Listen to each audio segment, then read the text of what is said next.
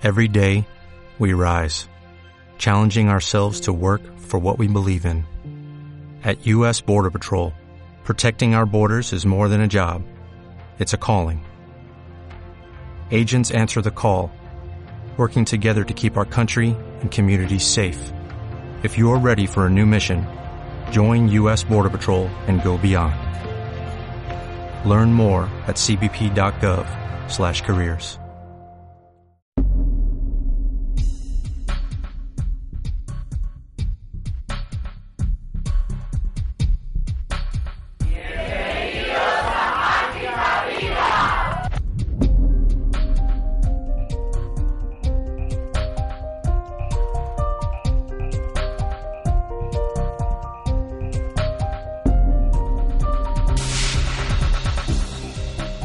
Bienvenidos a este nuevo y maravilloso año 2018, que esperamos que lo sea, por supuesto, seguro que lo va a ser. Queridas y queridos amigos, comenzamos, si cabe, todavía con más ilusión que el año 2017 que se acaba de marchar. Comenzamos con nuestra nueva edición que hace ya la número 81, cada vez más cerca del 100. ¿eh? Como siempre, con el propósito de serviros, seros útiles a través de los diversos contenidos que os ofrecemos, que el mundo sea lleno de conciencia. Eva López, de Estudios Gudit, en el control de sonido, la tripulación de Mágica Vida Radio, Sofía Martínez, Ángel Luis Álvaro Álvarez, Luz Altamira, Ana de Lima, al volante de la nave Nino Martínez y el maestro de las ondas, Javier Alfonso, que nos acompañó en el último programa del año hablándonos de la radio actual desde sus 30 años de experiencia en Onda Cero, casi en su totalidad, y por supuesto de nuestro programa, de la evolución de nuestro programa Mágica Vida Radio.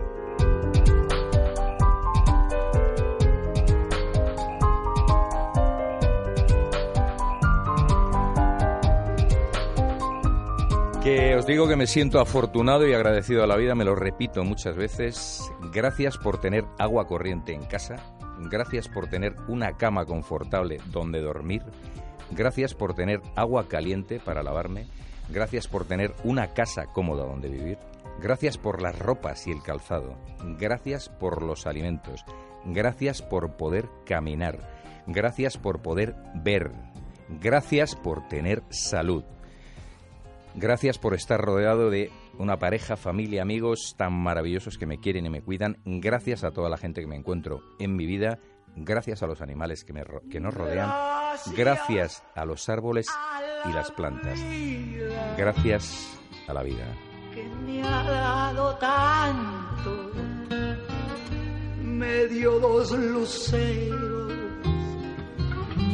Que cuando los abro perfecto distingo lo negro del blanco y en el alto cielo su fondo estrellado y en las multitudes la mujer que yo amo.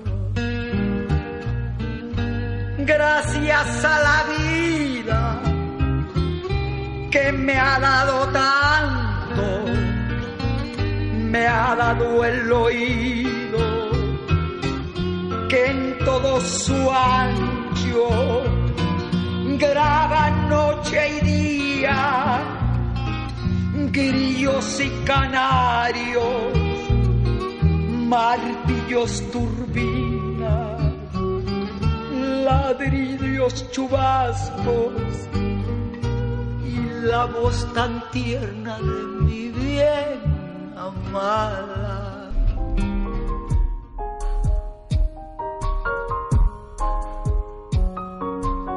Mágica vida, Nino Martínez.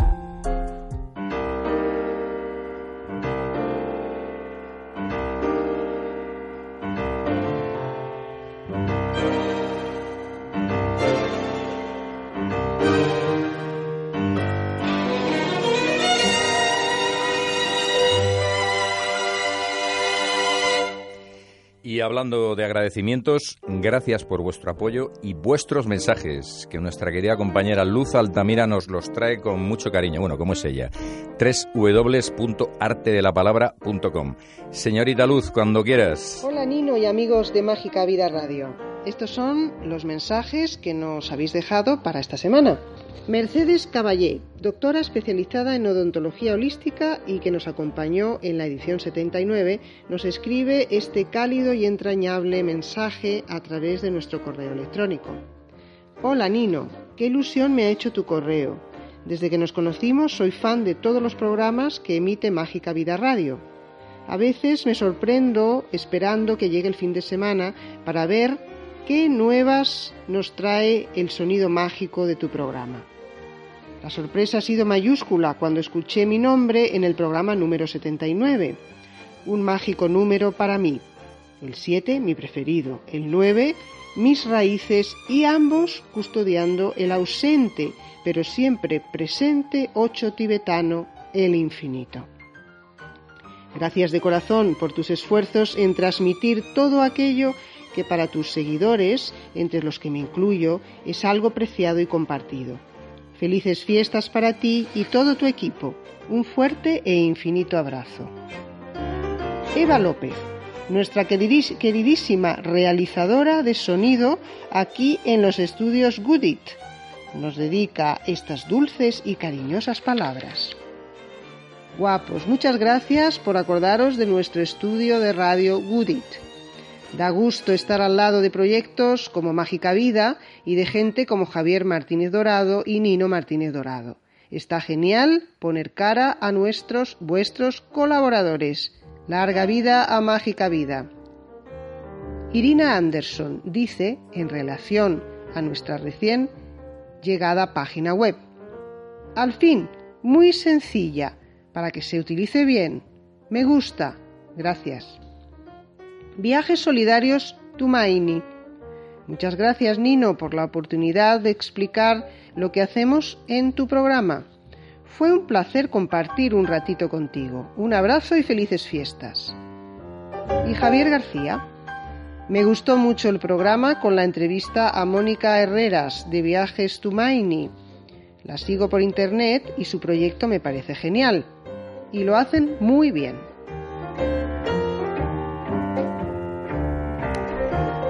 Mágica Vida, la radio que te escucha.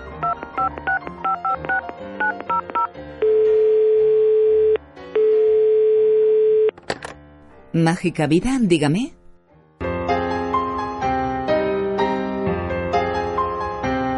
En Mágica Vida, queremos escucharte.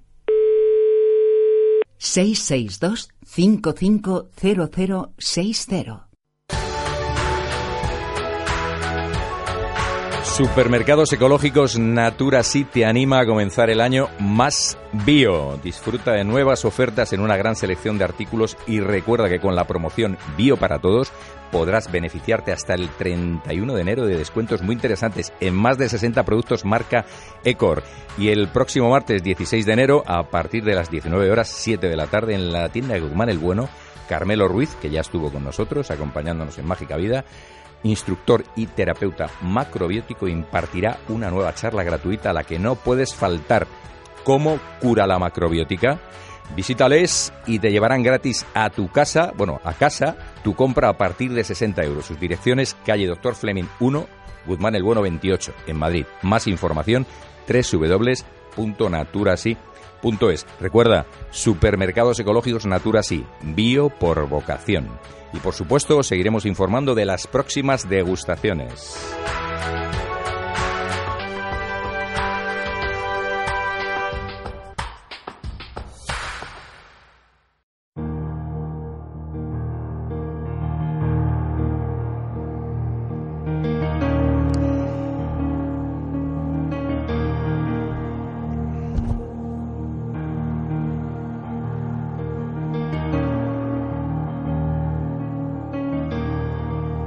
Para comenzar este nuevo año 2018 vamos a hablaros de un asunto para mí muy, muy especial. Eh, hablamos sobre autismo, Asperger, bueno, trastornos del, del, espectro autista, TEA, en definitiva y lejos de cualquier tipo de etiquetas de niños y niñas especiales, como siempre me ha gustado llamarles, y que curiosamente también a nuestra invitada para el programa de hoy. Hablamos de Ruth García Díaz, psicóloga, licenciada en psicología y psicoterapeuta, estudios de psicología clínica y de la salud en la Universidad Complutense de Madrid, psicoterapeuta humanista gestal, terapia sistémica, técnicas de pensamiento oriental, meditación e inteligencia espiritual.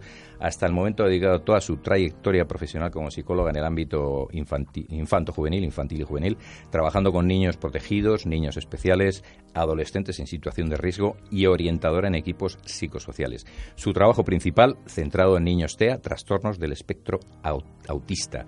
Además ha escrito el libro Diario de Aarón, una experiencia transformadora, editado por Mandala Ediciones, que nos ocuparemos de ello en la segunda parte de la entrevista. Bueno, no vamos a hacer esperar más a nuestra invitada. Bienvenida a Mágica Vida Radio, Ruth. Muchas gracias.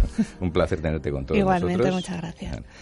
Eh, antes de adentrarnos en lo esencial, que, como hemos dicho, al margen de etiquetas y diagnósticos, que ni, sabemos que no te gusta a nosotros, a mí personalmente nunca me ha gustado en ningún tipo de ningún tipo de enfermedades normales o, diagnósticos de este tipo, no, me, no me agradan. Entonces ahí estamos muy a, muy a la par. Bueno, dinos por favor, eh, para, para que la gente sepa un poco, hay mucha gente que no, que no sabe muy bien qué es el autismo, el Asperger, qué diferencias hay, los, los, trastornos del espectro autista, qué se entiende por esto. Vale, muy bien.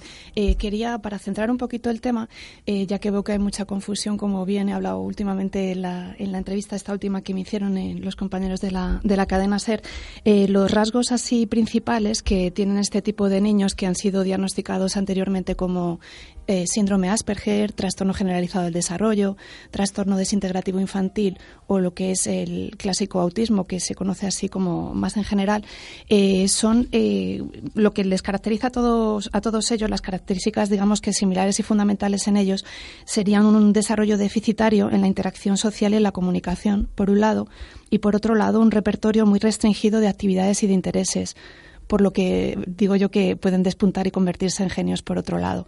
Luego, en cuanto a características así psicológicas que predominan en estos niños y que yo he ido observando a lo largo de todos estos años de trabajo con ellos, son principalmente lo que se denomina la soledad autista. ¿Vale? Sería eh, no tanto una soledad en, relación a que el niño no pueda estar acompañado de, otros individuos, ¿no? de otras personas, sino sería una soledad del niño más hacia adentro. ¿no? Eso en principio sería uno de los rasgos principales que, en los que se han centrado las investigaciones hasta ahora. Por otro lado, también hay un deseo de estos niños de un deseo obsesivo de la invarianza que se llama ¿no? en psicología. Eh, que sería por un lado que, por, por, lo que se centran todos ellos en que todo permanezca de una forma estable, ¿no? que, que, no que no varíe porque digamos que de alguna forma se, se descolocan no se alteran. Parece que, sí, vamos a tratarlo de alguna forma como que les da cierta cierta seguridad no luego ya os comentaré características relacionadas con esto no ejemplos de niños no de lo que yo he visto de, la diferencia más clara sí entre Asperger y autismo es que sabéis qué pasa que sí voy a tengo mucha información alguna de ella la leeré para ser lo más precisa posible vale pero como he ido diciendo últimamente el concepto del autismo ha, ha cambiado mucho a lo largo de todos estos años ¿no? Eh, tal y como he venido hablando últimamente, lo que es la última versión del manual de la clasificación internacional de los, de los trastornos mentales, que se llama DSM-5 y que es con la que trabajamos psicólogos y psiquiatras, ya eh, reconoce el autismo de otra forma a lo largo de todo este tiempo, ¿no? Porque, mm, como bien has dicho, eh, son, son trastornos que se han diagnosticado de esa forma diferente, pero como hay muchos síntomas que se solapan, que tienen características los niños muy, muy comunes en todos estos trastornos, ¿no?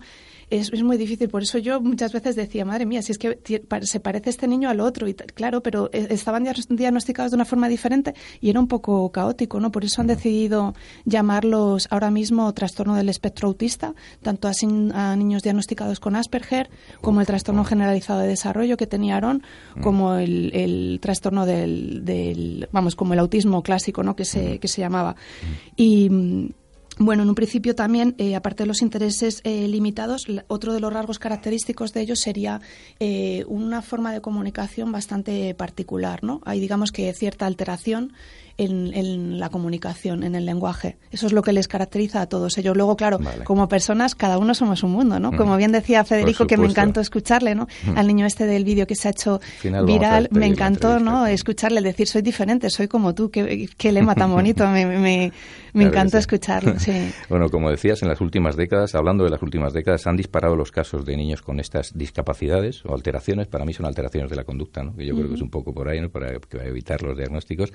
Como digo, se han disparado en las, últimas estadísticas del Centro de Control de Enfermedades de Estados Unidos, indican que, bueno, que, tal es el grado de avance de, de, estos, de estas alteraciones o discapacidades que en las últimas dos décadas incrementaron un 700% hace hasta siete años, hasta hace siete años se calculaban que afectaban a uno de cada 150, y bueno, son datos, ¿no?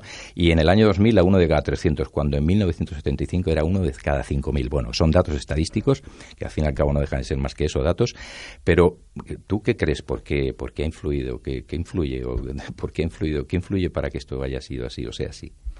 Bueno, yo como profesional de la psicología clínica y de la salud y como psicoterapeuta que soy, mi trabajo consiste más en más que en indagar sobre todo eso, en tratar a la persona que tengo enfrente como un, un ser único y que ha llegado a, mi vida para que yo le apoye en la sintomatología que tiene. Entonces me centro siendo muy práctica y para ayudarles en lo que. alguna opinión tiene sobre esto? Es que he oído tanto, he oído tantas cosas. Todavía mm, creo que me parece que en este tema del autismo y de los trastornos del espectro espectro autista hay muchas piezas del puzzle todavía que encajar, ¿no? Como, como se dice. Entonces, eh, me gusta meterme más en, el terreno que a mí me corresponde. Un poco, sí. Y un poco también por saber tu opinión, ¿no? Porque también ahí, al, encontrar un poco las causas, o por lo menos la opinión de una profesional, pues se puede también evitar esto, ¿no?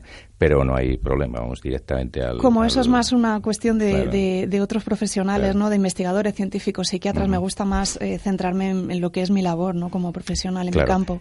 Eh,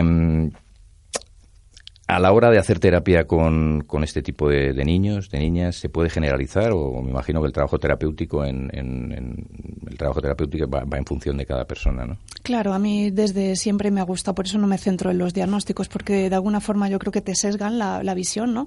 Y te hacen que que al generalizar te, pierdas, ¿no? Por eso yo en, cuanto veo a un niño, ¿no? Y trabajo con él, veo, le conozco, ¿no? Con mucho cariño, veo cuáles son sus intereses, cuáles son sus, entre comillas, limitaciones, ¿no? Para ir desde el cariño y desde la empatía trabajando poquito a poco con ellos para tratar, como yo siempre digo, ¿no? De que sean lo más independientes posibles, que es para mí el fin eh, primordial y que sean lo más felices que puedan también, ¿no? Entonces, eh, le comento esto porque yo ha habido veces que, he investigado mucho sobre estos niños, ¿no? Sobre las terapias a utilizar y a lo mejor eh, se dice mucho, es muy común que los niños con trastorno de espectro autista mm, les sirven mucho las, las, las claves visuales que se llaman, ¿no? Es decir, reciben mucha información a nivel verbal, pero les ayuda mucho el componente visual. Entonces yo he llegado a elaborar con pedagogos terapéuticos compañeros, compañeros míos calendarios como claves visuales, que es el horario del niño, por ejemplo, y en vez de que le pones como a un niño corriente ¿no? de, cualquier tipo de clase,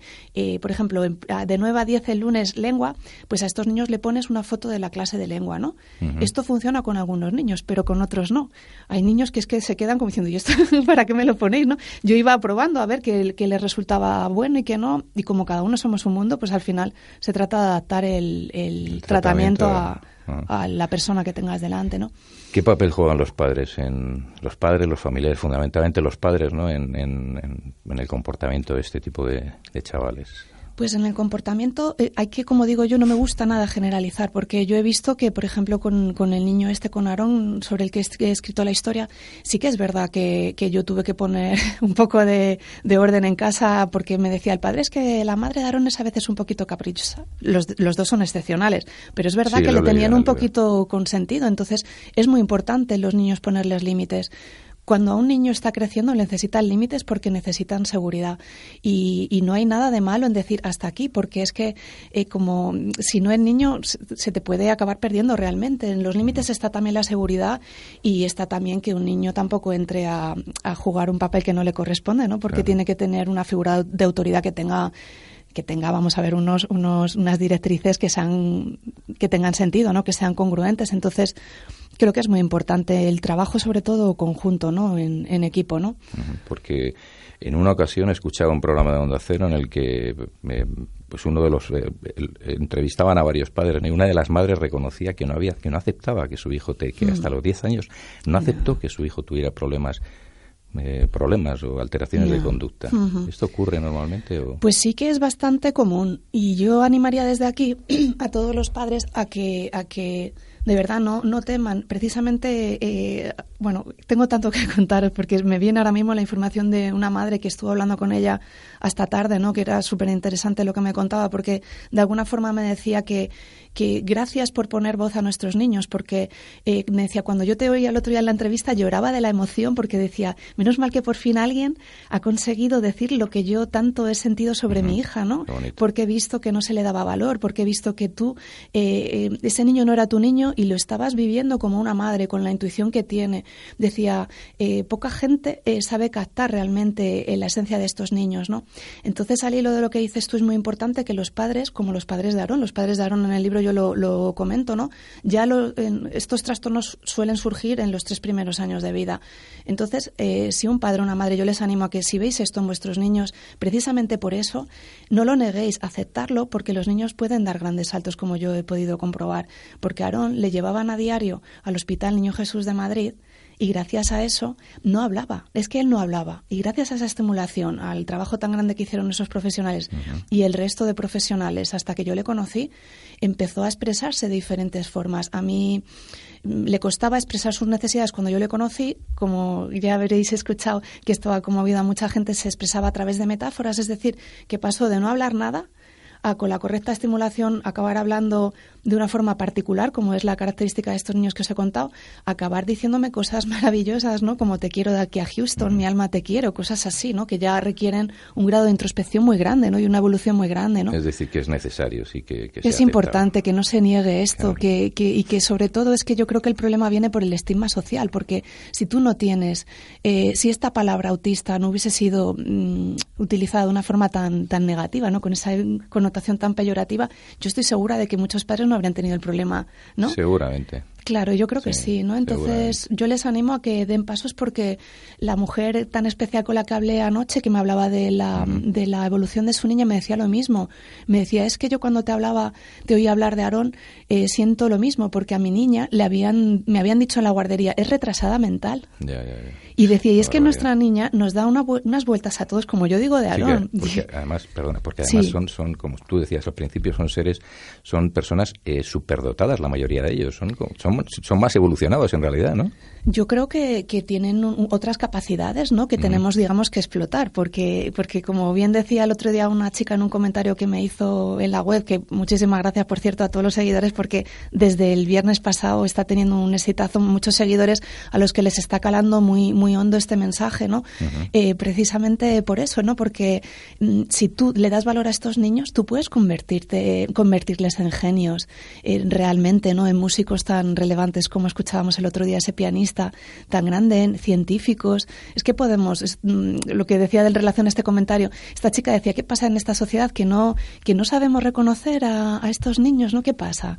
¿Qué nos pasa? ¿Tenemos miedo de acercarnos a ellos como yo reflexiono en el libro? ¿no? ¿Qué te pasa a ti para no poderle abrazar, ¿no? por ejemplo? ¿De qué forma se puede llegar mejor a ellos? ¿Cuál, es tu, qué métodos o método? Eh, hmm. Luego hablamos del libro, sí. pero qué método, en general, de qué, en general sabemos que generalizar, pero bueno, en este caso yo creo que es importante.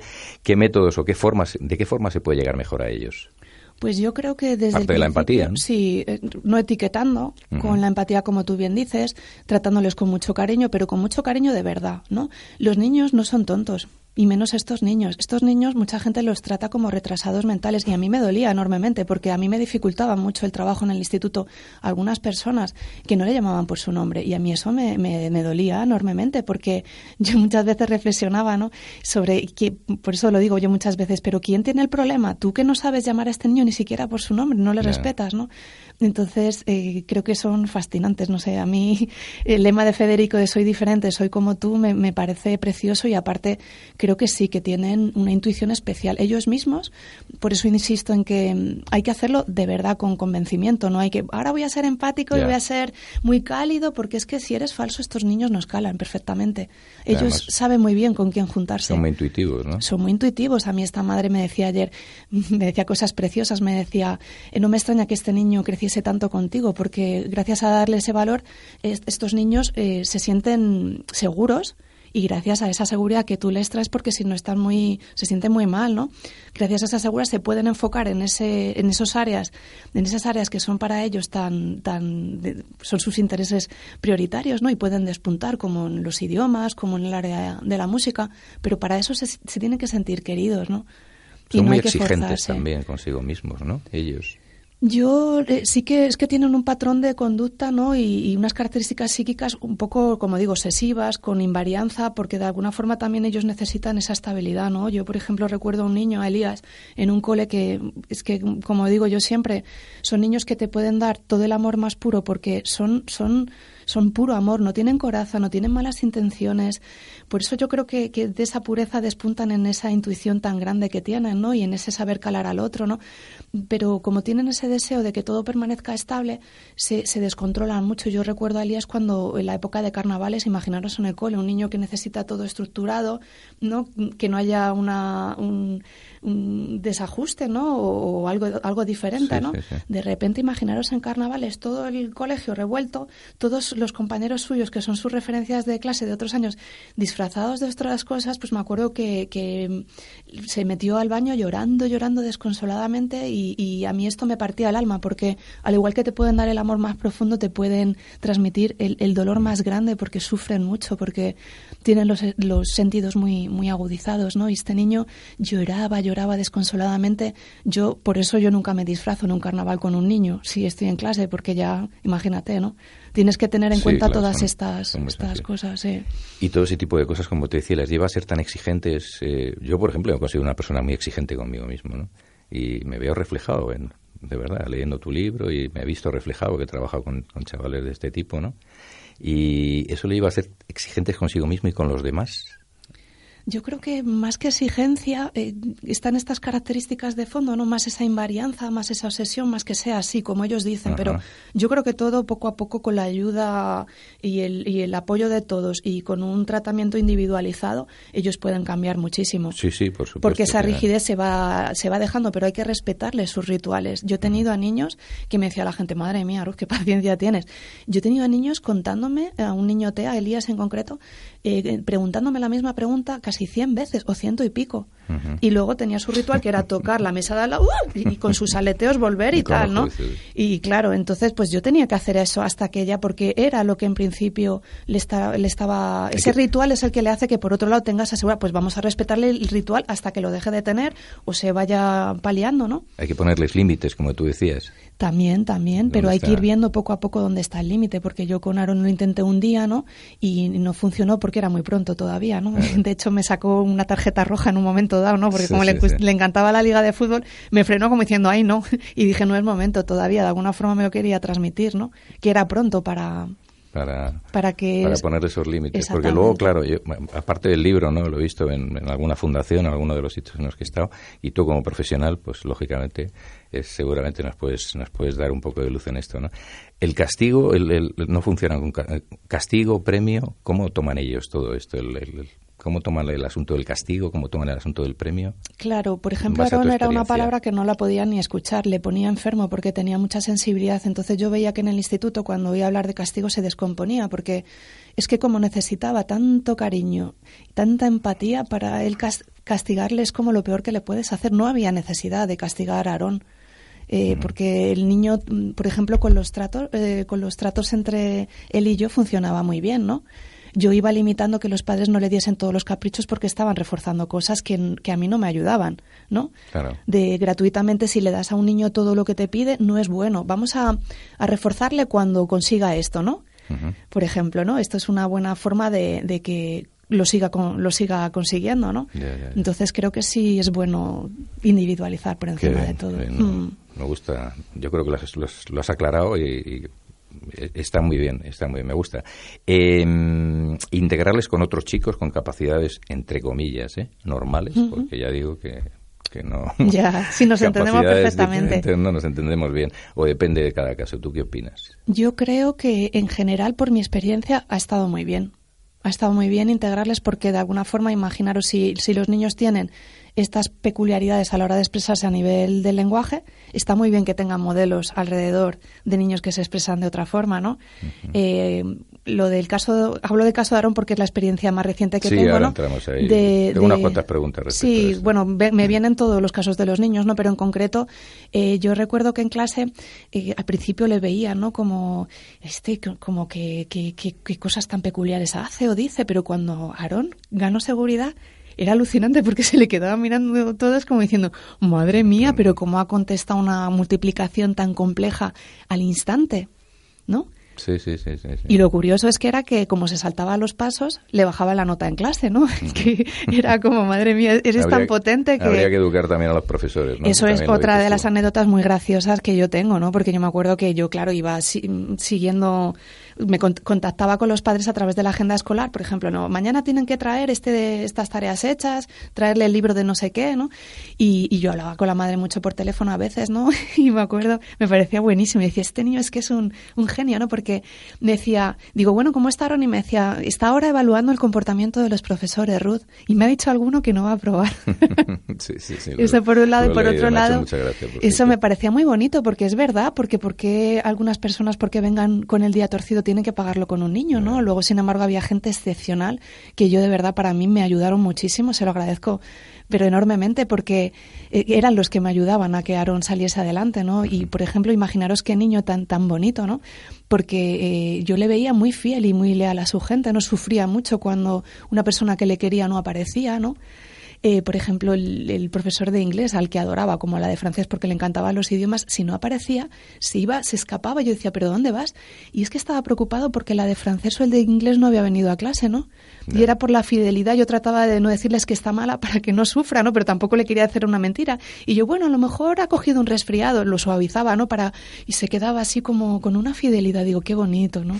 Imaginaros conmigo también, ¿no? Las cosas que me sí, decían. No, no, me, me- me- me hago cargo, además lo he sentido un poco en el libro, y ya que estamos hablando del libro, ¿no? que vamos a entrar ahora, a ver si en 10 minutos podemos, eh, podemos, bueno, estamos hablando ya del libro. No de hecho, yo sobre todo lo que quiero, hablo del libro porque No, no, del indirectamente libro- es que el del libro, libro, efectivamente, para que ahí llegue- estoy hablando del del tratamiento trabajo- que hago porque con, que ese niño estuve un año en- entero, entonces cuando me preguntas sobre eso es que ahí voy, voy transmitiendo la forma de Claro, trabajo que claro. por lo que está gustando tanto, ¿no? Pero a mí en general, lo digo de corazón, yo lo que quiero es que, que poner voz a estos niños, ¿no? Para, para para que mm, la gente en general se dé cuenta de lo que están sufriendo las familias, porque a partir de la última entrevista esta que me hicieron, no os podéis imaginar cómo está reconfortando a la gente, ¿no? Porque también el otro día una madre me decía, es que yo tengo un niño que, que no le están tratando bien en el cole y ahora mismo se está obsesionando con los videojuegos. Y me decía, estoy, estoy muy triste y, y escucharte me ha hecho que me, que me pueda levantar y apoyar en tu mensaje y esto es lo que quiero, que, que este mensaje cale hondo, que que todos aprendamos a, a valorar a estos niños como se merecen en su justa medida, ¿no? ¿Es esto lo que te impulsó a escribir el libro o, o qué, qué te impulsó a escribir el libro? Mm, pues sí, lo que, lo que me impulsó a escribir el libro fue, por un lado, que este niño me fascinó, porque como yo comento siempre, cuando me tenía que hacer 60 kilómetros para ir a ese pueblo a esas horas, con las nevadas y demás, yo decía, madre mía, venir con el madrugón a este pueblo cada día, 60, 220 kilómetros en total. Pero cuando yo miré a los ojos a este niño, yo sabía que era alguien grande, lo veía, veía una mirada tan inteligente, una luz en la mirada tan bonita, una pureza, que eso fue lo que me hizo eh, tener ganas de quedarme uh, con él. Y luego lo siguiente fue que me, se empezó a expresar a través de metáforas. Eso me conmovió, me, me, se salió llorando de una clase, de la clase de lengua, y me empezó a decir, profe, Don Quijote de la Mancha me odia. Y yo, claro, yo le decía, pero cariño, pero ¿cómo te puedo odiar si es el personaje de un, de un libro, no? Y las lenguas me odian, la profe me odia, y resulta que tirando del hilo con esas metáforas, ¿no? Tirando de ahí, pues me llegó a decir que es que la profe la había regañado en clase, ¿no? Entonces, eso a mí me impactó mucho porque había trabajado con muchos niños, los niños me parecen vamos, los mejores jueces en esta vida, ¿no? En ese sentido, ¿no? Que si un, un niño te quiere, me parece que, que, es lo más grande que te puede pasar. Entonces él, eh, claro, yo había trabajado con otros niños, como digo, en centros de protección y demás, y nadie me había, nadie se, habría, se había expresado de esa forma, pero él, claro, al expresarse cada día con una metáfora distinta, claro, a mí me conmovía. Lo quisiste plasmar en el, todo esto, claro, la experiencia que has vivido con él, lo has querido plasmar en un libro para claro. que pueda saberse, para que se sepa realmente, en base a un ejemplo de vida, ¿no? cómo, cómo son este tipo de niños, ¿no? Eso por un lado, y luego que también, como se había convertido en un fenómeno social en mi entorno, porque todo el mundo me, me, preguntaba sobre sus avances, qué me había dicho, él, como le encantaba la liga de fútbol, yo estaba poniéndome, todo el mundo me decía, pero ¿cómo me preguntas por los últimos partidos del Salamanca contra no sé quién, ¿no? O del Chelsea contra... Porque yo quería meterme tanto en su mundo para acompañarle y para que se sintiese bien, que yo, pues, vamos, investigaba, hacía todo lo posible por, por acercarme a él, ¿no? Pero también fue la gente del entorno la que me decía, bueno, me llegaron a decir, eh, cosas tan bonitas como escríbelo por el bien de la humanidad, me llegó a decir una, una chica. Luego también me dijo una de las maestras mías de psicoterapia, que es un encanto, mm, cuando yo presenté el caso de Aarón, porque teníamos que presentar un trabajo al final de la diplomatura para ser psicoterapeutas, pues yo la verdad es que decía, es que más, más, más impresionante, más increíble que la historia con este niño que yo estoy teniendo, ¿no? Mm, no, no, no creo que pueda ahora mismo transmitir. Entonces lo presenté y los terapeutas de mi grupo lloraban y me aplaudieron y fue mi maestra, ¿no? La que Lola, la, la, que doy las gracias desde aquí, me dijo, Ruth, tienes que escribirlo porque sobre esto hay muy poco escrito y tú sabes muy bien cómo, cómo son esos niños, ¿no? Qué bueno. Yo el libro, prácticamente me lo he leído entero, en algún trocito que no he tenido tiempo por, por, por cuando lo he recibido pero me ha gustado mucho. Y, bueno, ahí hay partes del libro, ¿no? En, eh, por ejemplo, hablas de los límites, que hay un momento determinado en el que tuviste que ponerle límites en relación contigo, ¿no? Sí. Esto yo, yo también lo he visto en, muchos niños. Ah, bueno, mi experiencia no tiene que ver con la tuya, por supuesto. No he dado clases a discapacitados y de Tai Chi y tal. Y luego he estado también hace dos años en una fundación. Pero esto sí es cierto, ¿no? Hay que, ¿De qué forma le pones límites en su relación contigo, ¿no? Porque todo lo ven de forma tan natural claro. Sí, bueno, surge ahí como que supongo que te estás refiriendo al pequeño enamoramiento de Aarón conmigo, ya empieza la edad ahí de la adolescencia, así, ¿no? Entonces me quiere levantar un poco la camiseta y le decimos, pero bueno, sí, el PT, ¿no? El pedagogo terapéutico que trabajaba conmigo, nos reíamos, ¿no? Porque sabemos que no iba con ninguna mala intención, pero se notaba ahí un cambio, ¿no? Sí, un cambio también es bueno, ¿no? Porque está mirando a las chicas, está normalizando muchas cosas que, que todos tendríamos que ver como normales. Lo que pasa es que sí, que bueno, empieza a tocarme un poco la pierna y es como, ve, quieto, para. Hay que ponerle, hay que ponerle límites, pues Para decir, oye, que, como yo creo que. Que soy tu profe, claro. Claro, lo ven todo tan natural, para ellos es todo tan natural que lo ven en bruto, ¿no? Como sí, exactamente, es que para nada lo veo como, es una anécdota que estamos contando, ¿no? Pero que para nada lo veo como los padres además se reían, ¿no? El padre muchas veces es que a mí me encanta, ¿no? Porque el padre de Aaron, bueno, son una familia excelente, tienen un gran corazón, es gente muy abierta, ¿no? Me decía, este cabrón, lo dice con, todo el cariño del mundo, ¿no? Pero como... Y bueno, y trabajar sobre todo a mí me parece muy importante. Yo iba descubriendo, por ejemplo, con, con Aarón, que como le encantaba la música, pues... Eh, yo, por ejemplo, había veces que se torcía un poco o estaba más más cansado o a lo mejor que no estaba tan contento porque la clase a lo mejor no la estaba un poco torcidilla a lo mejor alguna de sus profes, pues yo me ponía a cantar, ¿no? Me ponía a cantarle, ¿no? Y descubría que le encantaba que le cantase. Yo decía, madre mía, vamos a preparar los paraguas porque no es que sea mi mejor faceta, pero me, me encantaba porque le veía le veía muy muy así como muy eh, que, que, se quedaba estasiado con la música, la ópera, las, las canciones en inglés, ¿no? Entonces, por eso te digo que que es tan importante personalizar. Luego veía también que yo iba viendo poco a poco que cuando a lo mejor se, se, quedaba mal porque a lo mejor un día, un día la madre había cometido el error de no haberle metido el libro que le correspondía, se confundió de día y decía que, bueno, que, que menudo fallo de la madre, ¿no? Como un día que se me olvidó a mí el reloj. Entonces ya en relación a la madre yo le decía, bueno, vamos a perdonar a, perdonar a mami, ¿no? Y me decía, eh, vale. Y yo, venga, escríbelo a la agenda eso del fallo que ha tenido mamá, ¿no? Y eso le ayudaba mucho. Yo vi que era muy terapéutico para él que sacase su problema en, en, en el papel, ¿no?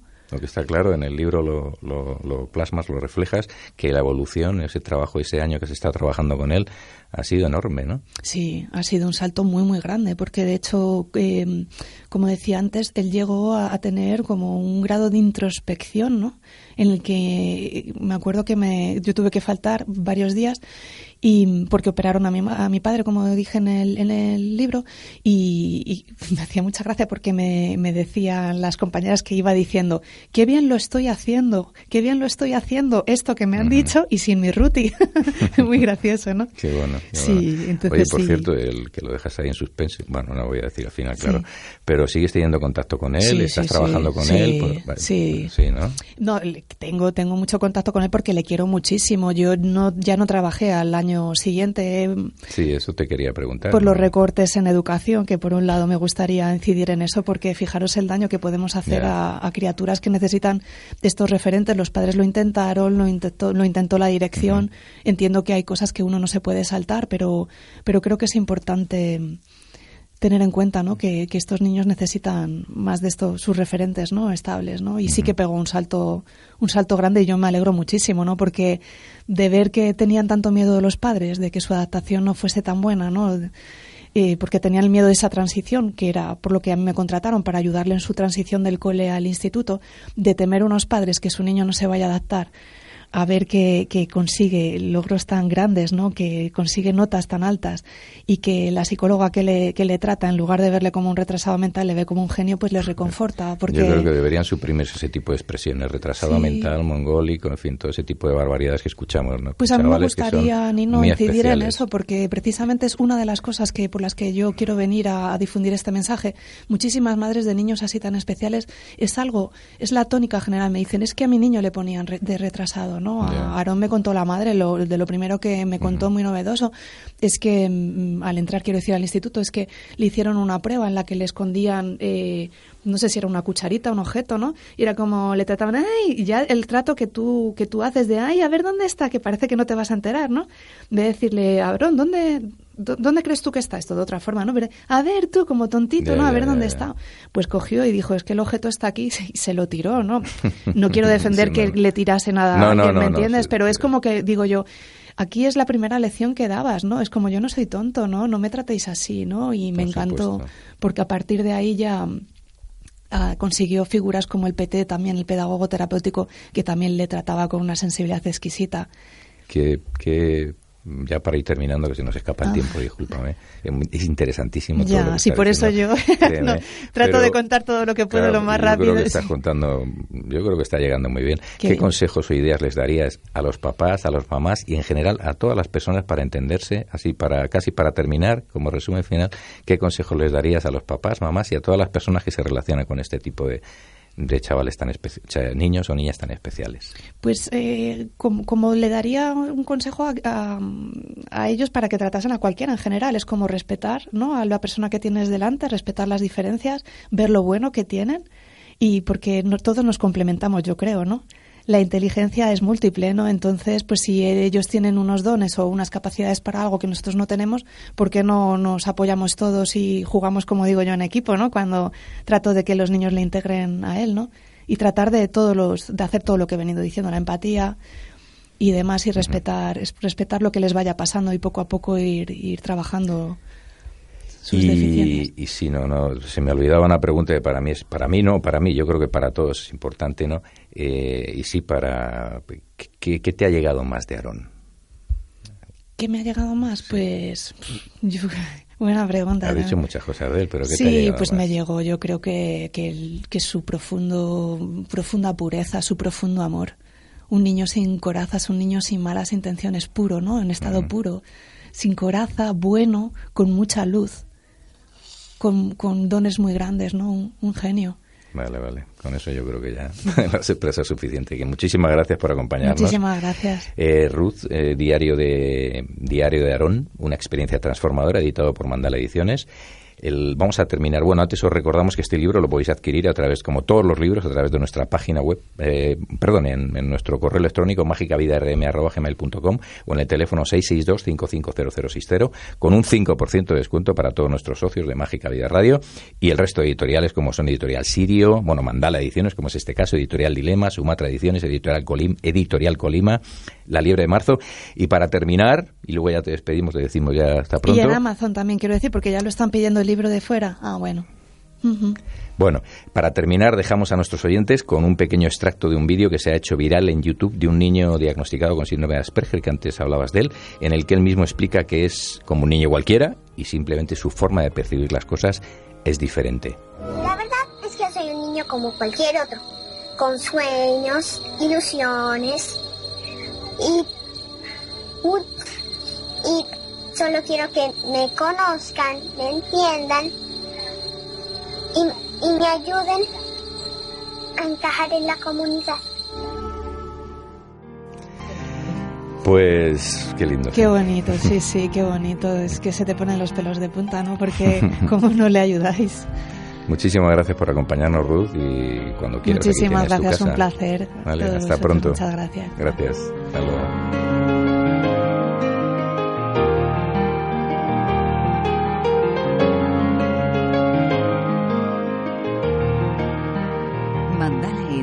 Nos ofrece libros, música y vídeos para la difusión de la medicina natural, la ecología y el crecimiento personal.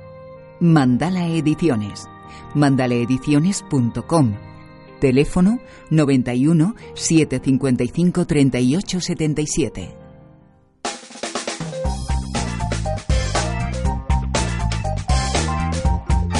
Mágica Vida. Una radio diferente.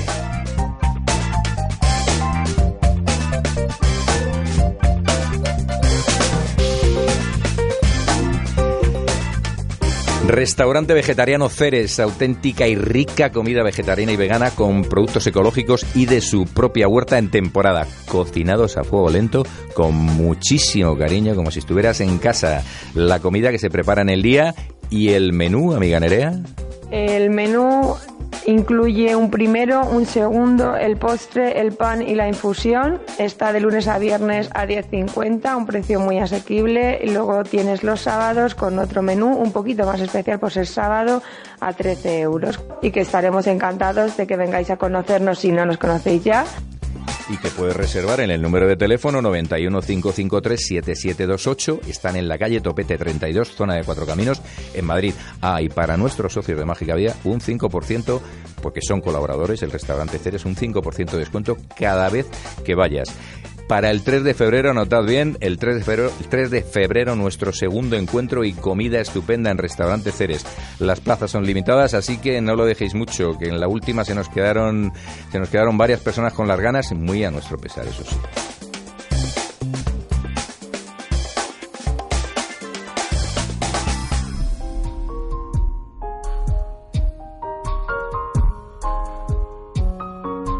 Mágica vida.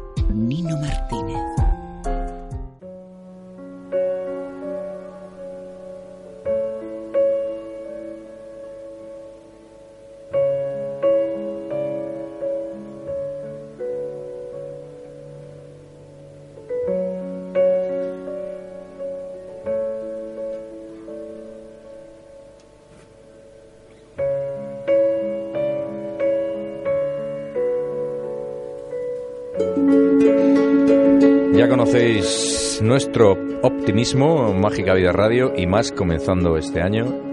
Así que os dejamos con las voces de nuestros compañeros Ángel Luis Álvaro, Sofía Martínez, con las noticias bonitas e interesantes. Amigo Ángel Luis, cuéntanos. Muy buenas, Nino y amigos y amigas de Mágica Vida Radio. Hoy os traemos la siguiente noticia. Volvieron a nacer naturalmente tortugas en Galápagos, después de un siglo. Hace más de 2.000 años llegó una plaga de ratas a la isla Pinzón de las Islas Galápagos, lo que redujo diversas especies nativas de la isla. Tras un proceso de descontaminación, las tortugas vuelven a la vida de esta reserva natural. El Parque Nacional Galápagos abarca unos 7.995,4 kilómetros cuadrados, un 97% del área terrestre de las Islas Galápagos, consideradas por expertos y científicos como el archipiélago volcánico mejor conservado del mundo.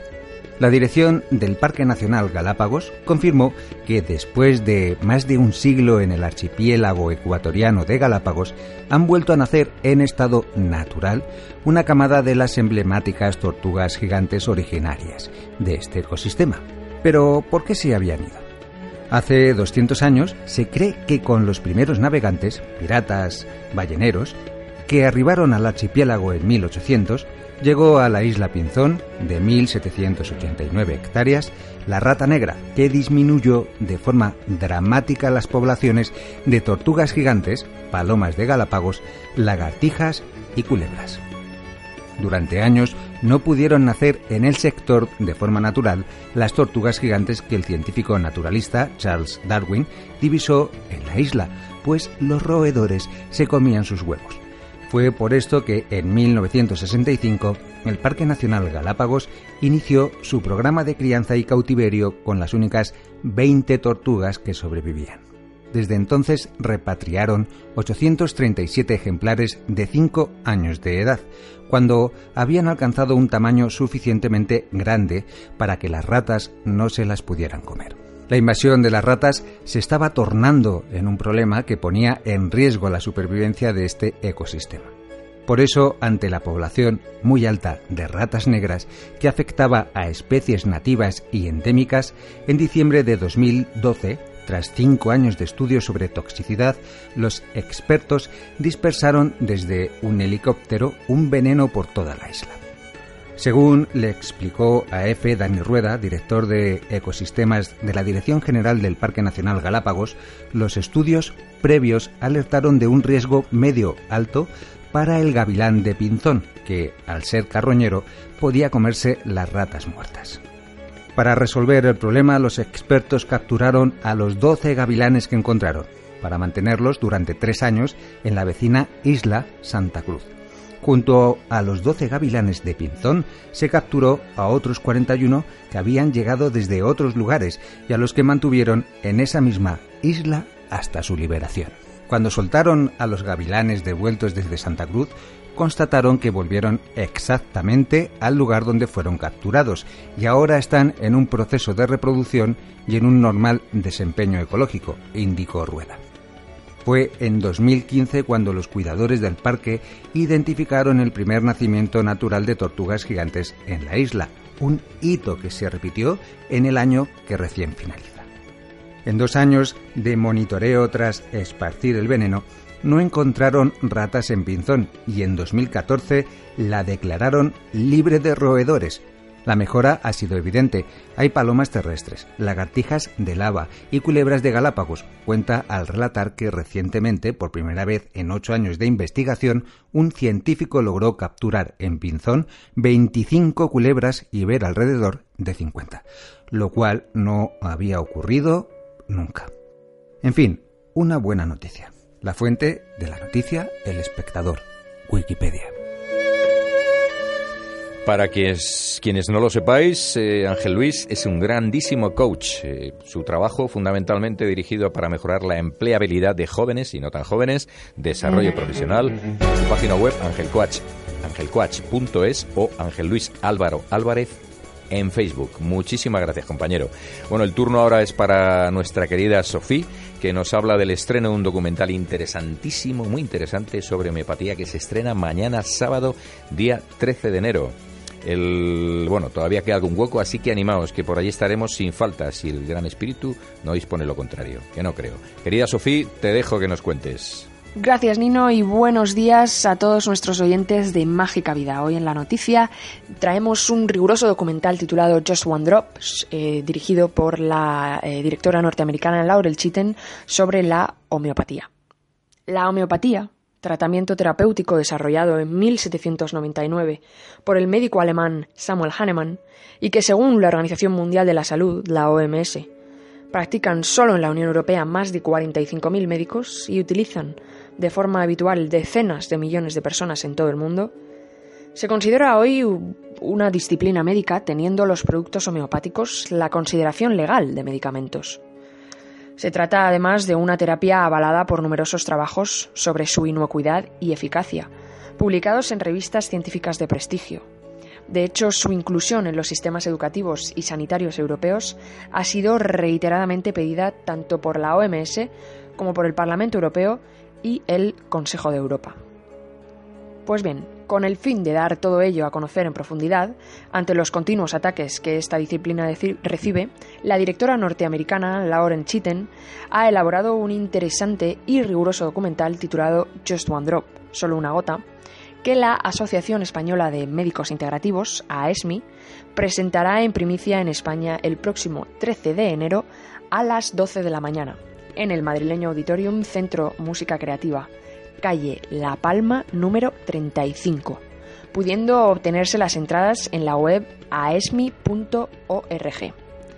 Se trata de un documental que ha tardado en elaborarse ocho años y cuenta con testimonios de personas de muchos países.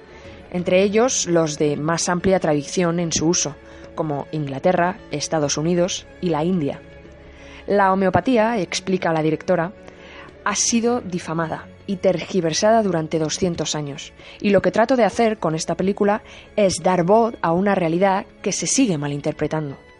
En Just One Drop se entrevista a defensores y críticos de tres continentes, aunque fue terminada antes de que un equipo de investigadores de la India descubriera la existencia de nanopartículas de las sustancias originales en productos homeopáticos altamente diluidos.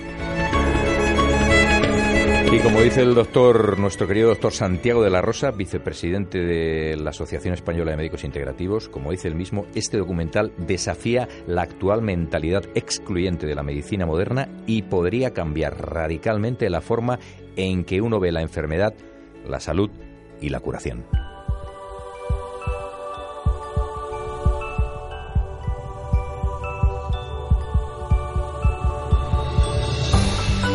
Como de homeopatía hablamos, queremos que escuchéis la entrevista que le realizamos a la doctora Coral Mateo, licenciada en veterinaria y presidente de la Sociedad Española de Homeopatía Veterinaria en la raíz de las jornadas que organizaron precisamente la AESMI, la Asociación Española de Médicos Integrativos de la doctora Esther de la Paz y Santiago de la Rosa. Bueno, y otros muchos médicos, por supuesto. Habla sobre los tratamientos de patologías osteoarticulares en animales con medicina integrativa, como la homeopatía, por ejemplo. Nos acompaña la doctora Coral Mateo, licenciada en veterinaria y presidenta de la Sociedad Española de Homeopatía Veterinaria. Muchísimas gracias por atendernos en Mágica Vía Radio. Bienvenida a las jornadas AESMI, organizadas por AESMI, Asociación Española de Médicos Integrativos, y saludos a nuestros amigos de Mindalia. Muchas gracias a vosotros por invitarme y saludos a todos. Estupendo. Bueno, vamos, a, vamos al, al meollo de la cuestión en relación a la ponencia que has impartido. Eh, el título de la ponencia, Patologías osteoarticulares de crecimiento, casos clínicos, bueno, con, homeopatía fundamentalmente. Sí, sí, solo con tratamiento homeopático. Bien, en primer lugar, ¿qué se entiende por, por patologías osteoarticulares? Bueno, son, eh, son casos veterinarios, pero son exactamente igual que en humana. Eh, lo, únicamente que, por ejemplo, en las patologías osteoarticulares de crecimiento, como son eh, la, eh, lo que llaman en humana genuvarum y genuvarus, que son las piernas cuando se arquean, pues en veterinaria son los brazos, son los brazos los que sufren el peso del cuerpo y al crecer se van torciendo. Y toda la patología de la rodilla, el animal lo tiene es por debajo de la articulación del codo, lo que gira, crecen de forma sin armonía, crecen sin sincronía, perdón, el cúbito y el radio y el el brazo se gira. Si se gira hacia adentro, sacando el codo hacia afuera, lo que es el carpo hacia afuera y las manos hacia adentro, eso son las piernas torcidas arqueadas.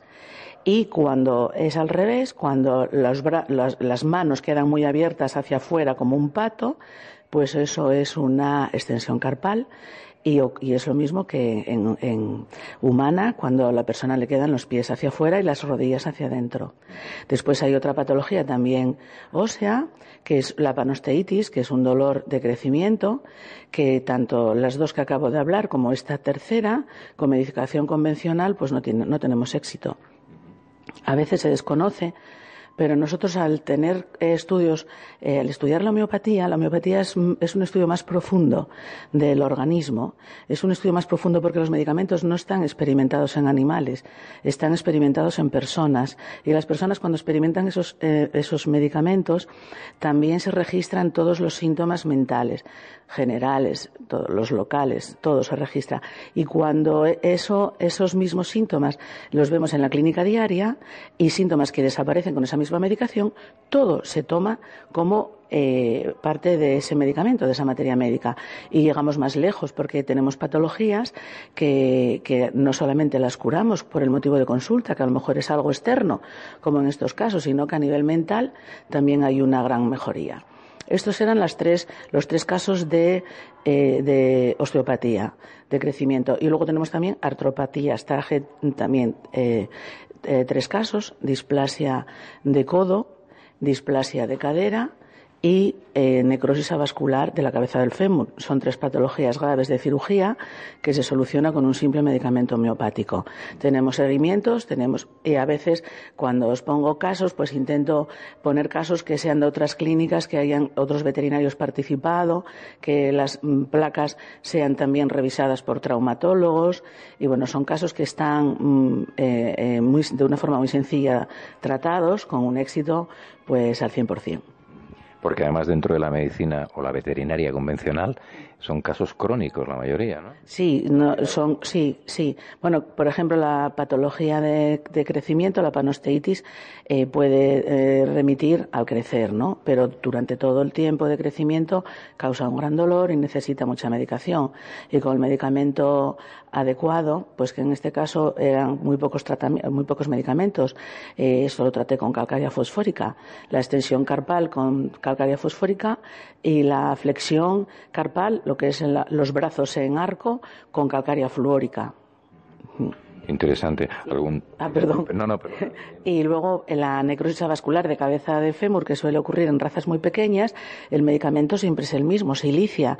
Silicia es un medicamento que el organismo al consumir el sílice es como si no tuviera eh, la materia, en vez de utilizarla como como ladrillo estructural, lo utiliza como energía. Y al consumir esas moléculas, romperlas y liberar la energía y utilizar esa frecuencia para seguir viviendo, pues eh, eh, es eh, crónico, ¿no? Eso es, queda una necrosis y el único tratamiento es quirúrgico, quitarle la cabeza y el cuello. Por ejemplo, con la calcaria fluórica, pues vemos que el organismo consume difluoruro de calcio y al conseguirlo, llega a vivir, sobrevive a lo que le ha ocurrido con las patas arqueadas, pero sobrevive. O sea que los síntomas son una respuesta, la enfermedad está detrás. El síntoma es una respuesta a la enfermedad. Es lo que vemos en homeopatía, que hay una pregunta más. ¿Por qué?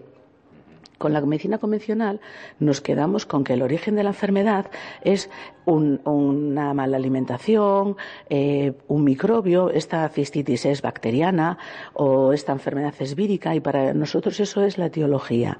Pero los homeópatas vemos que esa cistitis bacteriana, esa bacteria ya estaba en la orina o esa mastitis, esa bacteria de la mastitis ya estaba en la mama. ¿Por qué ahora crece? O una sarna demodéfica. Todos tenemos el, el demodes debajo de la piel. ¿Por qué se desarrolla? Por el terreno. El terreno es lo que está mal, lo que hay que tratar. La medicina homeopática es más integral, va hasta el final, con resultados mejores y sin efectos secundarios. ¿Algún caso clínico que, en la ponencia has comentado algún caso clínico de, algún animal? Sí, sí, todas estas patologías todas venían con casos clínicos resueltos solo con homeopatía y de una forma muy rápida. ¿Alguno en concreto te apetece comentar brevemente? Pues bueno, eh, ya sé por dónde vas. sí, que, que, te comenté aquel animal que tenía, venía de una clínica eh, eh, había ido a una clínica en País Vasco donde le habían diagnosticado una displasia de cadera muy grave y le habían dado hora para cirugía y entonces él no quería operar y quería probar con homeopatía o con lo que fuera, ¿no? Le daba lo mismo, no era, eh, no tenía ningún interés en homeopatía, sino que le, eh, estaba dispuesto a cualquier cosa con tal de, bueno, pues de ganar tiempo y de no operar al animal. Y le fue también con el medicamento homeopático que estuvo muy bien, estuvo varios años sin cojear y entonces un día me llama porque está cojeando otra vez, le mando repetir el tratamiento y esta vez no funciona y le pregunté todo y le hice todo por teléfono, un estudio a ver qué era lo que había ocurrido para que esta vez el medicamento no funcionara. Y ya después de mucho me dice que es que está haciendo el camino de Santiago con el perro. Y yo le pregunté, hombre, eso me lo tenías que haber dicho. Dice, sí, sí, te lo dije, que iba a ir a Santiago. Y yo, hombre, pero no andando. Entonces, bueno, evidentemente dejó de, el camino eh, de Santiago, repitió la medicación y la perra sí se funcionó, volvió a caminar sin cojear. Sí. bueno, que bueno, yo, invito a todos los compañeros que hacen medicina convencional que piensen que la medicina homeopática es la medicina de Europa. Así como todos eh, los países tienen su propia medicina, esta es la de Europa, del similimu similia curantur. No fue Hahnemann el primero que lo dijo, fue Hipócrates. Lo similar cura lo similar. Hipócrates se considera el padre de la medicina europea. Hahnemann cogió el testigo y lo llevó más lejos. Ya Hipócrates en su época en el año 5 antes de Cristo, 4 antes de Cristo, ya había tratado cólera con el Eborus, que es un medicamento en homeopatía que se llama Veratrum y que se sigue utilizando en a día de hoy en, epidemias de cólera. Y Hahnemann lo llevó más lejos y Gregorio Marañón, que es el gran padre de la medicina ahora actual, pues en el último congreso que hubo en España, en el año 33, a la salida del congreso, que fue un congreso eh, muy interesante, estaba Ramón y Cajal también, era Congreso Internacional de Homeopatía. Eh, estaba eh, el, discurso de inauguración Madariaga, bueno, fue estupendo, y Gregorio Marañón hizo la ponencia de vacunas, hormonas y, alergias y a la salida del, del Congreso de, de, una, bueno, hizo, le hicieron una entrevista y su opinión era que la homeopatía era la evolución natural de la medicina moderna y estamos de acuerdo con él porque no utilizamos productos químicos, utilizamos la frecuencia que emiten los productos químicos. Qué maravilla. Terminativa preguntar por la situación que se vive en España actualmente con la persecución que hay a, la medicina integrativa, terapias o medicinas tradicionales, pero yo creo que con esto ya lo ha respondido. Sí, es normal. Siempre cuando hay algún cambio, siempre, por ejemplo, los que atacan a la homeopatía, amparándose en Abogadro, pues Abogadro, cuando dio su, su teoría, la ley de Abogadro, tardaron 80 años en reconocérselo. Hay que tener la mente abierta, no hay que esperar tantos años. Abogadro, si viviera hoy, 200 años más tarde estaría haciendo física, física cuántica, no física clásica. Y estaría seguro con las dosis infinitesimales homeopáticas. Seguramente, seguramente. Pues Coral, muchísimas gracias, de verdad. Me parece interesantísimo todo lo que has dicho, que sirve no solo a veterinarios, sino a todo el, a todo el público, ¿no? a los médicos que escuchen a aquellos detractores de la homeopatía que no sé, que, que abran un poquito, con todo el respeto lo decimos, ¿no? Pero que abran un poquito, eh, que la visión sea un poquito más amplia, ¿no? además estamos obligados porque la, la comunidad europea eh, invita a todos los países eh, de la comunidad que incluyan las terapias en los servicios de salud pública, ¿no? Y la Organización Mundial de la Salud también tiene este plan ¿eh? tiene plan, tiene unos años para incluirla en todos los, en todos los países en la sanidad pública y pensar que es medicina europea, la homeopatía es europea, la ayurvédica es de la India. En la India hace medicina tradicional, medicina ayurvédica y homeopatía. La homeopatía está eh, avanzando eh, muchísimo, ya casi, bueno, el otro día en una presentación de un libro de homeopatía el presidente de la India estaba, ¿no? O sea que la homeopatía se está abriendo camino en todos los países. Así que vamos a tener la mente abierta y el corazón. Y bueno, pues si no lo entendemos, por lo menos vamos a observar, pero no, no a insultar. Eso no. Efectivamente, ya que no se entiende, pues si no se entiende algo, por lo menos observar, ¿no? Pues muchísimas gracias, Coral. De verdad, un placer tenerte aquí en Mágica Vida, en las jornadas de, la Asociación Española de Médicos Integrativos. Muchísimas gracias y que bueno, que en Mágica Vida tienes las puertas abiertas. Esperamos tenerte en otro momento. Muchas gracias. Gracias, gracias a vosotros.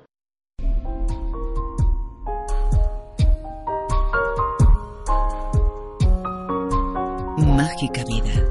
Nino Martínez.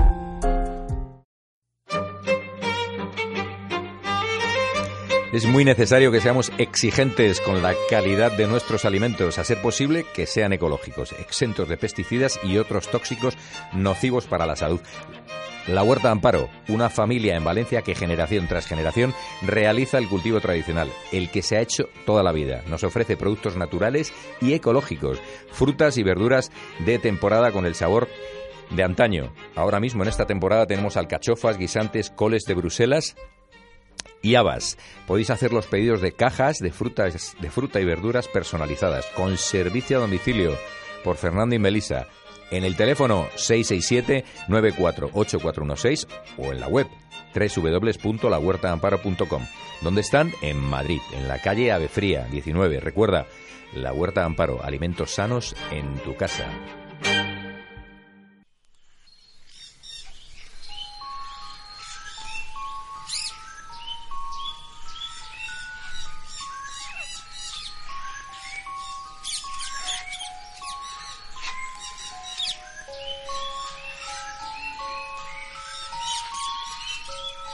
Mágica Vida. Una radio diferente.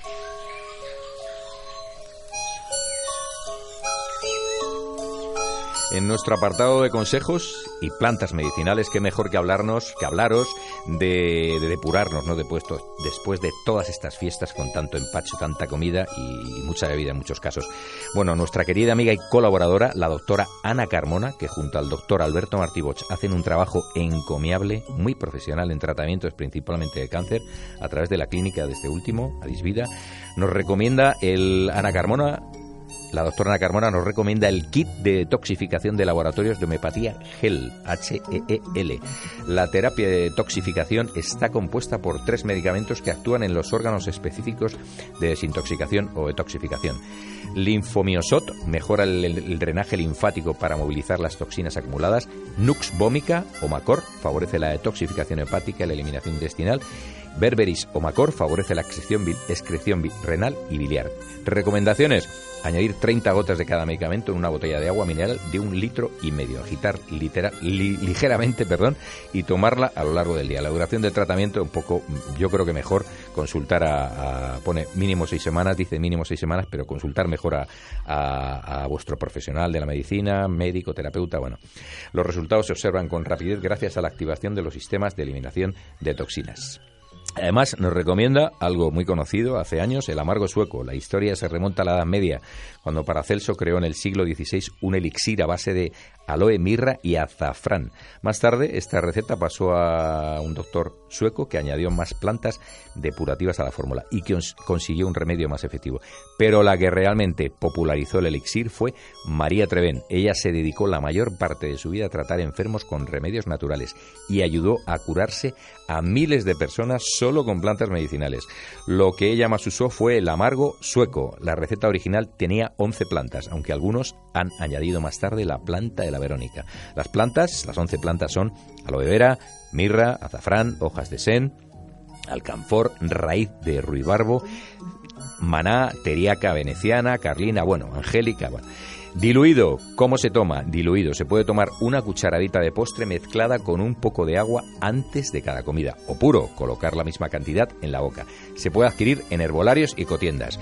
Y como hemos dicho antes, por supuesto, como siempre, recordaros, lo mejor acudir a tu médico, a tu profesional de la salud, a tu terapeuta, en fin, a profesionales especializados, que para eso están aquí. Únicamente, aquí únicamente pretendemos dar algunas recomendaciones.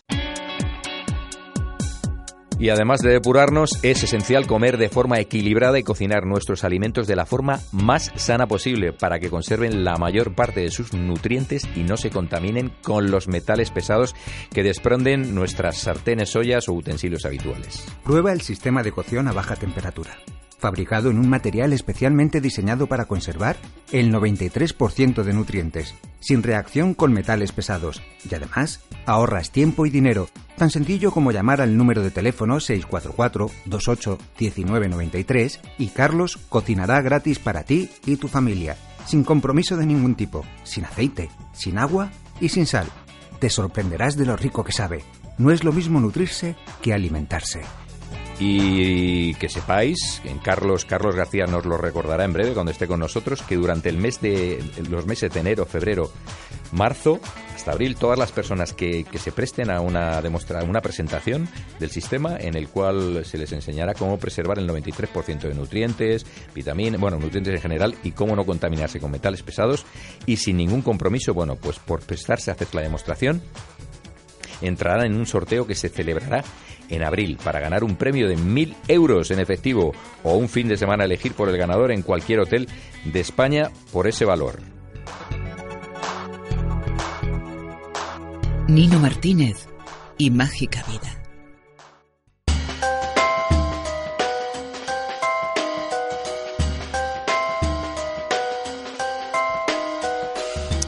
Vamos con el humor que siempre, siempre hay que tener. tenemos que reírnos, que es fundamental. Para mí una de las mejores terapias. Nos hacemos eco de una noticia sacada de la página inoticia.es. Eh, son noticias un tanto surrealistas. Bueno, dice así, detenidos dos monaguillos gallegos por meter marihuana en el botafumeiro. Bueno, lo que empezó, según parece, como una broma, ha acabado con dos monaguillos gallegos pasando la noche en el calabozo, tras ser pillados metiendo marihuana en el botafumeiro de la Catedral de Santiago de Compostela. Al no ser un año jacobeo, Dice así la noticia, ya que el 25 de julio no cae en domingo, se usa el botafumeiro en la Catedral de Santiago de Compostela el día 6 de enero para celebrar la Epifanía del Señor. Varios de los asistentes declararon que en esta ocasión el santo recinto se llenó de un olor extraño. No olía como otras veces, era un olor familiar, pero no conseguía relacionarlo con nada. Pero en la habitación de mi hijo alguna vez huele así, decía uno de los feligreses. Tras finalizar la misa, dos de los monaguillos fueron detenidos por la policía tras confirmarse que el extraño olor se correspondía a marihuana.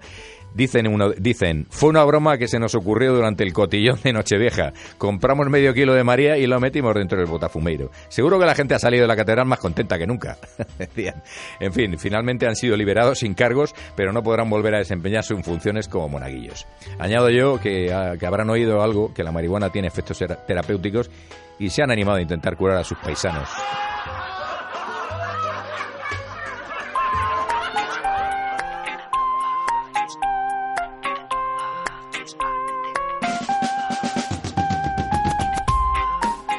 Estamos ilusionadísimos con nuestra llegada a nuestra magnífica página web www.magicavidaradio.com. Os animamos a visitarla y dejar vuestros comentarios. Además, tenemos el sorteo de, una estupenda excursión a bordo del Super Citroën Dos Caballos Verde, descapotable por el Madrid más clásico. Un estupendo libro sobre salud y alimentación natural, el equilibrio a través de la alimentación de la doctora Olga Cuevas Hernández, que ya estuvo con nosotros en el programa 19 y 21, si no recuerdo mal.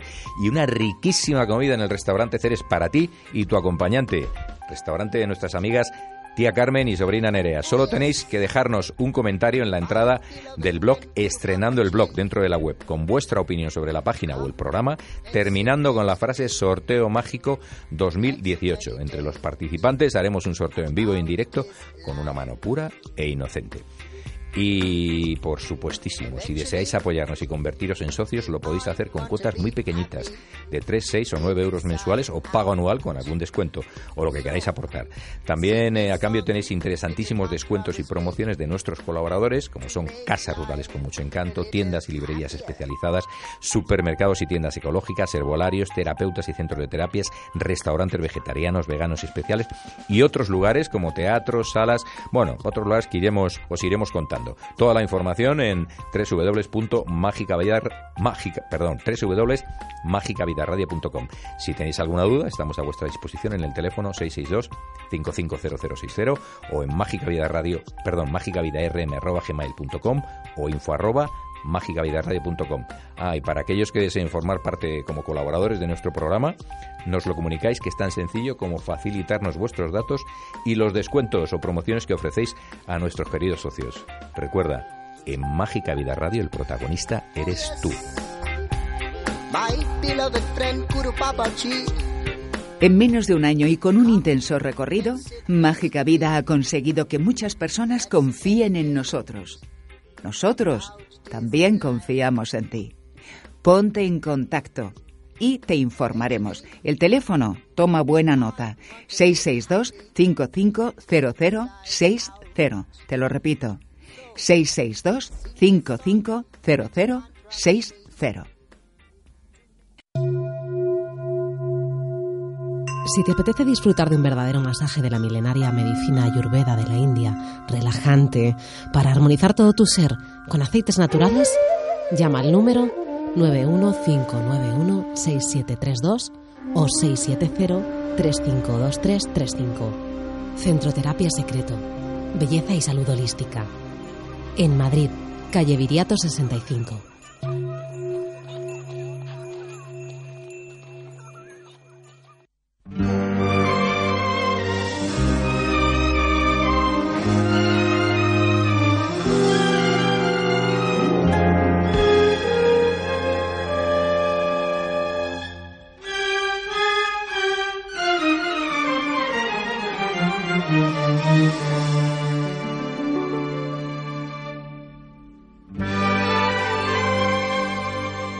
Una de las geniales reflexiones del grandísimo Charles Chaplin nos despide el programa de hoy en la voz de nuestra compañera Ana de Lima, actriz de doblaje y locutora profesional, profesora de locución en www.amescuela.es.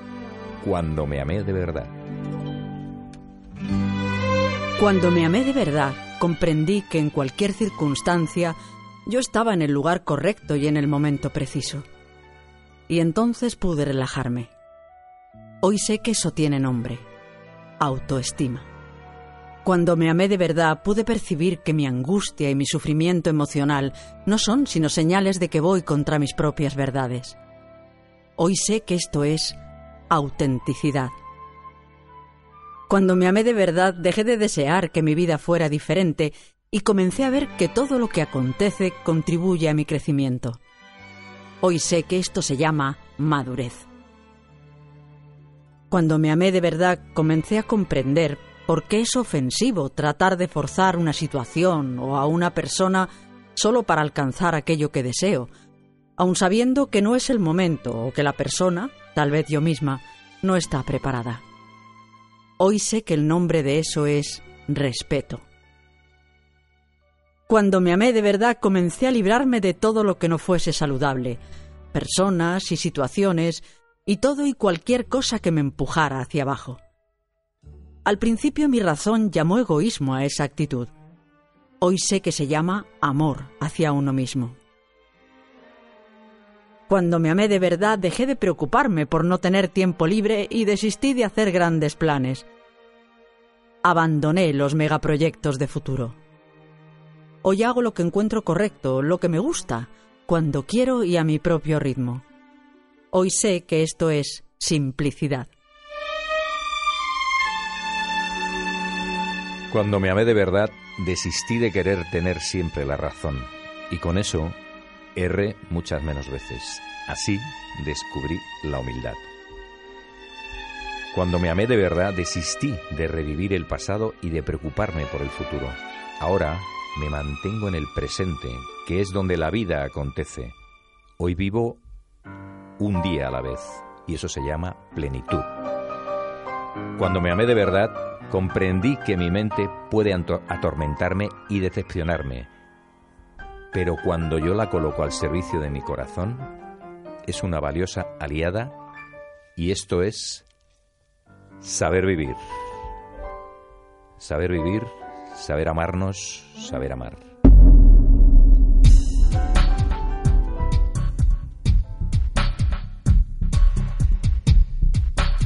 Antes de despedirnos, anotad una fecha para el próximo 25 de enero, conferencia presentación de máster en sofrología caicediana a cargo del doctor José Pérez, licenciado en medicina, será en Cofenat y el día 26 nos acompañará aquí en los estudios Gudit para hablarnos precisamente de esto y también de la hipnosis ericksoniana, entre otras cosas. Gracias, queridos compañeros de Estudios Gudit, Eva López, Jorge Maldonado. Gracias a todas las personas que habéis hecho posible esta nueva edición de Mágica Día Radio.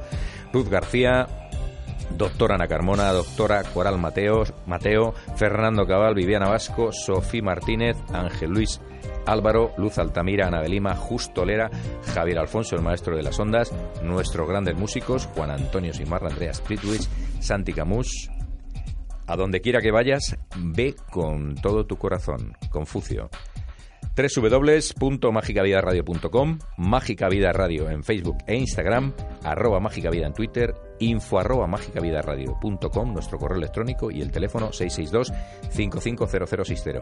Muchísimas gracias por escucharnos y compartir nuestro y vuestro programa. Queridas partículas divinas, juntos hacemos de este mundo un lugar mágico. Os dejamos con una vieja canción con la que amanecí felizmente un día esta semana. Ni siquiera recordaba quién la cantaba. Me gustó el mensaje. Me va, me va, me va, me va la vida, me va la vida, me va el amor.